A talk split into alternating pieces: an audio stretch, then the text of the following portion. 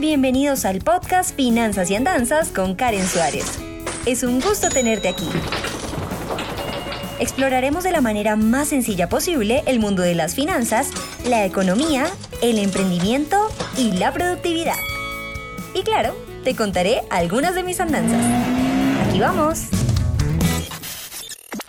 Hola, hola, bienvenidos a un nuevo episodio de Finanzas y Andanzas y hablemos de uno de los temas que más nos encanta en este canal y es de emprendimiento. Y es que cuando empezamos a adentrarnos en el mundo de las finanzas, siempre, o en la mayoría de los casos al menos, nos da nos pica ese bichito, como dicen por ahí, de emprender y crear algo por nuestra cuenta. Y más si ya sabemos cómo manejar nuestro dinero eh, de manera personal nos preguntamos a nosotros mismos, hmm, ¿cómo funcionará con una empresa, un emprendimiento o un proyecto que queramos poner en marcha?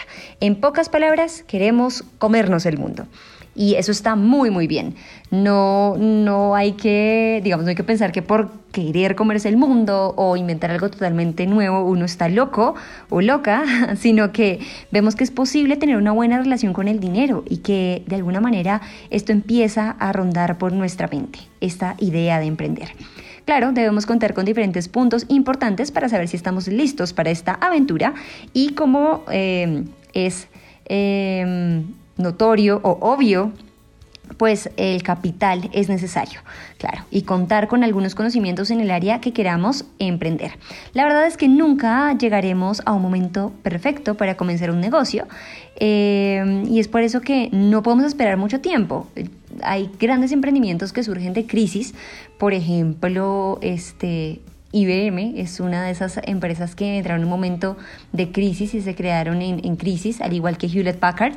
Em, y todos estos emprendimientos pequeños y grandes que hemos visto, al menos en Colombia, que surgieron, digamos, a raíz de la pandemia. Hubo un emprendimiento, por ejemplo, de unos estudiantes que hicieron impresiones de máscaras en acetato en 3D y que se replicó el modelo. Digamos, ellos eh, quisieron donar este modelo y todas las personas que tuvieran impresora 3D podían hacer sus propias máscaras y comercializarlas. Entonces, el mejor momento para emprender es ahora mismo, independientemente de cómo esté el mundo afuera. Eh, creo que con una convicción fuerte y, y aprendiendo a leer un poco el mercado y conociendo y teniendo un plan, es buena idea empezarlo a ejecutar. Eso sí, eh, como sabemos, podemos esperar mucho tiempo, ¿no? Y nunca tener la oportunidad de hacerlo eh, porque nos sentimos inseguros. Entonces hay que trabajar en la cabeza primero. No te me apachurres ni te entristezcas porque hay algunas señales que nos hacen repensar esta idea. Y aquí vamos a conversarlas. Vamos a ver cuáles son esos pensamientos que hacen que de repente emprender cobre sentido. Primero, cuando ya no estamos a gusto con nuestro trabajo y sentimos cada vez más latente esa idea de renunciar, que vayas a donde vayas, sientes que todo está igual y que el trabajo que haces no te llena o no impacta. A quien no le emociona tener su propio horario y tomar decisiones propias, si ese sentimiento es muy fuerte, es una señal de que puedes empezar a emprender. Segundo, cuando eres consciente de la existencia de los riesgos y que debes empezar a tomar decisiones importantes en tu vida y sabes que cada experiencia te va a enseñar algo.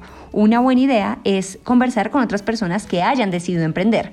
Su experiencia podría ayudarnos a conocer más ese entorno. Y por favor, preguntémosle a personas que hayan emprendido, porque si uno le pregunta a personas eh, cuyo camino es estar en una empresa, pues te van a decir como, uy, de pronto eso es muy riesgoso, yo prefiero algo fijo, que también está perfecto, claro, pero si tu deseo es emprender, pregúntale a alguien que haya emprendido.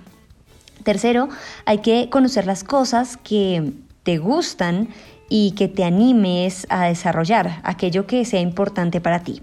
Algo que hay que tomar en cuenta es que debemos tener los pies sobre la tierra, investigar qué sí y qué no podemos hacer, conocer qué ventajas y desventajas tendría nuestro emprendimiento y poner sobre la mesa cada detalle, así como analizarlo em, detenidamente para saber cuál es la mejor, para, la mejor opción para nosotros y para ejecutar ese proyecto. Así que si dentro de tus planes está emprender en 2021, enhorabuena, mi admiración profunda para ti, porque es un camino eh, de titanes y en Colombia es una tarea aún más titánica, así que bienvenido a esta aventura si es que te decides y evalúa muy bien el propósito de emprender. Creo que eso es lo más importante. ¿Por qué quiero emprender?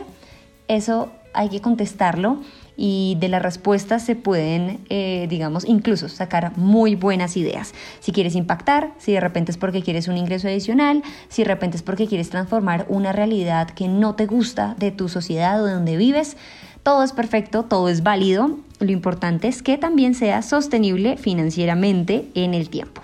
Bueno amigos, los espero en el siguiente episodio de Finanzas y Andanzas. Recuerden visitar mi canal de YouTube y mi página web www.karensuarez.com.